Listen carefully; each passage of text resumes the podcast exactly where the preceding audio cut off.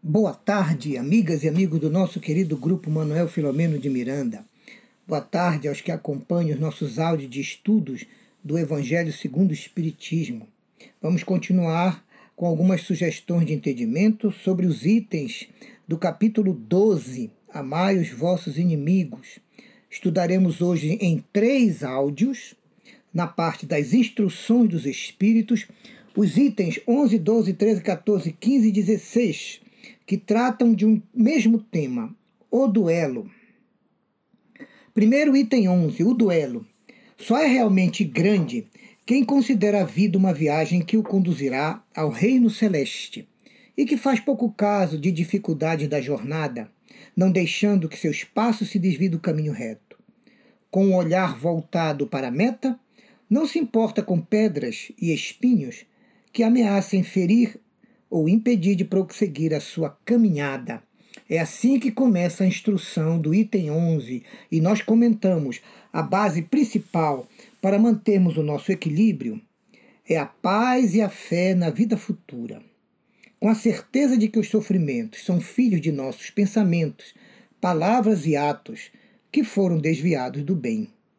Sendo a reencarnação um período de trabalho, de aperfeiçoamento e acerto de contas com a nossa consciência e com Deus, temos que manter uma visão ampla do mundo e dos interesses do espírito. Se já alcançamos essa visão, as dores, sofrimentos, lutas, problemas e dificuldades terão para nós menor peso.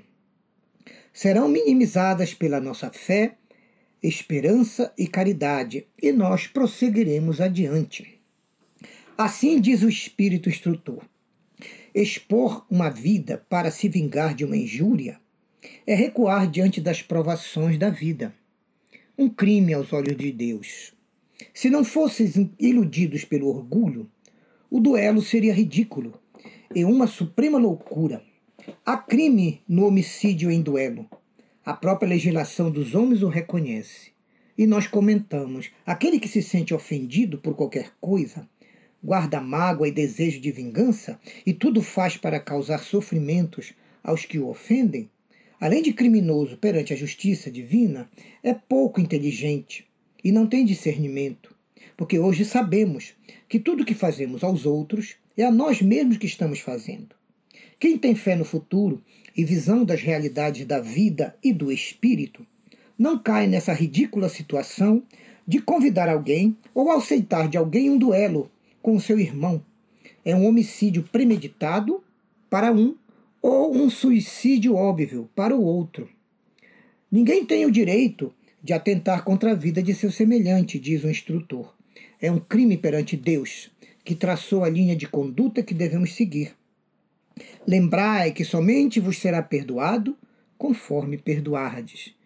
Pelo perdão, aproximai-vos de Deus, pois a clemência é uma forma de caridade.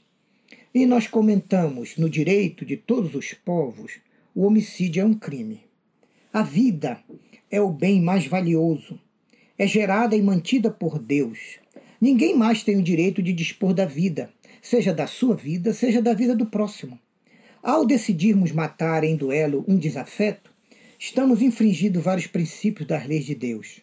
Estamos julgando, condenando, sendo vingativos, violentos, impiedosos. Não estamos perdoando, nem tolerando, nem sendo compreensivos. Não somos fraternais, muito menos somos caridosos. Não estamos respeitando e obedecendo os mais básicos princípios das leis do Criador. Logo, o duelo é uma ação que infringe diversas leis tanto as leis de Deus como as leis dos homens. E termina o missivista, que é Adolfo, bispo de Argel. Enquanto na terra correr uma gota de sangue por mãos humanas, o verdadeiro reino de Deus ainda não se instalou aqui.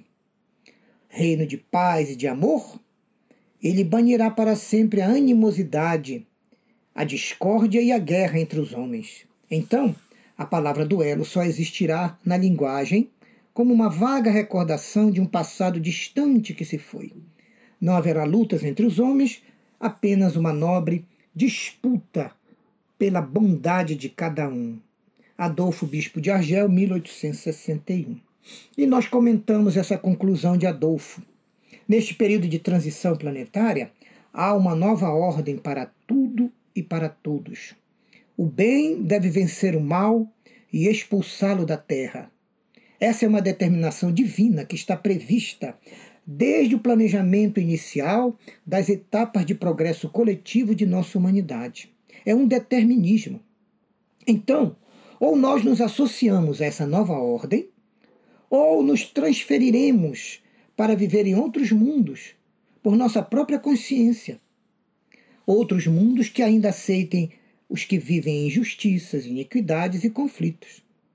Assim, todos os tipos de duelos mentais, emocionais, sociais e os duelos tradicionais, que são materiais, não serão nunca mais admitidos na Terra.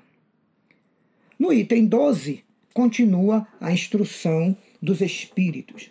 Em certos casos, o duelo seria uma prova de coragem, mas também seria uma prova de covardia moral, como o suicídio. Pois o suicida não tem coragem de enfrentar as vicissitudes, as dificuldades e lutas da sua própria vida. Ora, o duelista também não tem coragem de suportar, às vezes até, as ofensas mais pueris. Então, para que serve uma coragem de matar alguém quando não se tem nem coragem de combater as nossas menores inferioridades? Que coragem é essa? Somos filhos de Deus e Ele certamente nos criou para o bem, para o amor e para a felicidade. Como é que vamos encontrar essas virtudes? Provocando ou convidando o nosso irmão para um duelo de morte? Deixando que o nosso orgulho decida por nós perder a vida ou tirar a vida de alguém? É claro que não. Porventura alguém ganhará alguma coisa com um duelo que eliminou a vida de um, mas deixou vivo o outro com remorsos? E quando morrem os dois duelistas, serão duas famílias enlutadas, duas viúvas e várias crianças órfãs? Esse peso seria suportado por quem? Pela sociedade, é lógico. Então é óbvio que o duelo não tem nenhuma necessidade nem vantagem. É totalmente desnecessário, prejudicial e inútil para as sociedades humanas. Não foi Jesus quem disse que há muito mais honra e valor em apresentar a outra face àquele que bateu na face direita? E que há mais valor em perdoar do que em vingar uma injúria? Não disse Jesus a Pedro no jardim das oliveiras: Pedro, mete a tua espada na bainha, porquanto aquele que matar com a espada pela espada perecerá? Assim falando, Jesus condenou para sempre os duelos. Mas então, que coragem é essa vinda de alguém tão violento, de um temperamento colérico, que reage a qualquer ofensa por menor que seja? É um desequilibrado, precisa de tratamento. E nós comentamos, depois da vinda do Cristo à Terra, ninguém mais poderia argumentar a favor de um duelo. Jesus destacou em sua doutrina o perdão, a tolerância, a compreensão e o combate inteligente aos maus e aos criminosos. Então, por que o duelo teve grande crescimento na Idade Média? Pelo ensino generalizado de falsas concepções de superioridade social, superioridade de sangue, de nascimento, superioridade política, econômica, racial, religiosa e até cultural, que predominaram nesse período de sombras e de ignorância, de brutalidade e de orgulho, que foi a Idade Média. Então, não há grandeza na alma daquele que a menor injúria entende que só com sangue poderá resgatá-la. No fundo da sua consciência, uma voz lhe dirá sempre: Caim, Caim, que fizeste do teu irmão? E ele tentará responder: Foi preciso derramar sangue para salvar a minha honra. E a consciência retruca: Procuraste salvar a honra perante os homens por alguns instantes da tua vida na terra, mas nem pensastes em salvar a honra e a vida perante Deus e a eternidade? E o grande motivo falso para tentar justificar os duelos é a chamada honra ferida, que é um critério totalmente subjetivo, sujeito a opiniões, pontos de vistas, visões distorcidas da realidade e também sujeito a muitos interesses e intenções escusas. Quantos espertalhões se aproveitaram desse falso motivo de duelo para se livrarem de seus desafetos e se apropriarem dos seus bens e das suas propriedades, e até de suas esposas e filhos. Nas legislações atuais, a honra ferida, as ofensas, injúrias e calúnias são todas punidas com retratação pública, com pagamento de danos morais e de indenizações. Não precisa derramar nenhuma gota de sangue. E continua a instrução: Quanto sangue, porventura, exigiria Jesus por todos os ultrajes que recebeu? Não só o feristes com espinhos e lança, não só o pregaste na cruz infamante, como também o fizeste ouvir as zombarias que lhe, lhe dirigistes? Ora, que reparação a tantos insultos Jesus vos pediu? Nenhuma. Ao contrário, seu último pedido foi uma súplica em favor de seus algozes. Então, como Jesus, perdoai e orai pelos que vos ofendem. E nós comentamos esse trecho. Jesus, nosso modelo e guia, nos deixou muitos exemplos de como nos comportarmos diante das ofensas, injúrias, calúnias e violências. Em suas pregações, sermões e parábolas, ele sempre evidenciava o perdão, a compreensão, a reconciliação entre os homens. Mas foi na cruz que o Mestre exemplificou o perdão e o amor máximos de que é capaz uma criatura humana, porque, mesmo sofrendo todas as injustiças e compreendendo e perdoando a todos, ele reuniu as últimas forças para pedir ao Pai: Pai, perdoai-os, eles não sabem o que fazem. E termina Santo Agostinho a sua mensagem: Amigos, Lembrai-vos do preceito, amai-vos uns aos outros. E então, a um golpe do ódio, respondereis com um sorriso, e ao ultraje, com o um perdão. O mundo ficará furioso e vos chamará de covardes.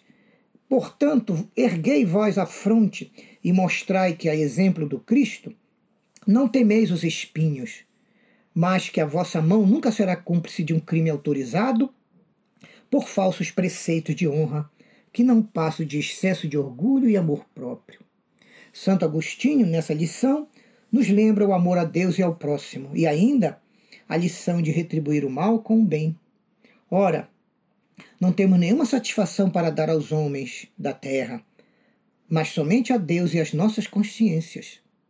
Mesmo que os homens e a sociedade não nos compreendam, taxando-nos de covardes, mostremos a eles que há muito maior coragem em vencer os seus defeitos e paixões morais, especialmente o orgulho, a vaidade e o egoísmo, do que a coragem de arriscar a sua vida num duelo. E conclui Santo Agostinho: Deus vos otorgou o direito de vida e de morte sobre os outros? Não. Somente a natureza conferiu ele esse direito, para se reformar e reconstruir. Quanto a vós, Deus não permite sequer que vos mateis. Como o suicida, o duelista se achará marcado com sangue quando comparecer perante Deus.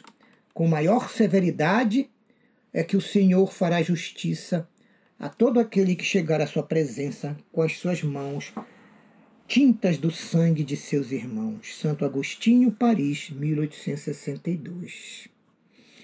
É o primeiro áudio comentando o duelo Vamos continuar no próximo áudio a partir do item 13.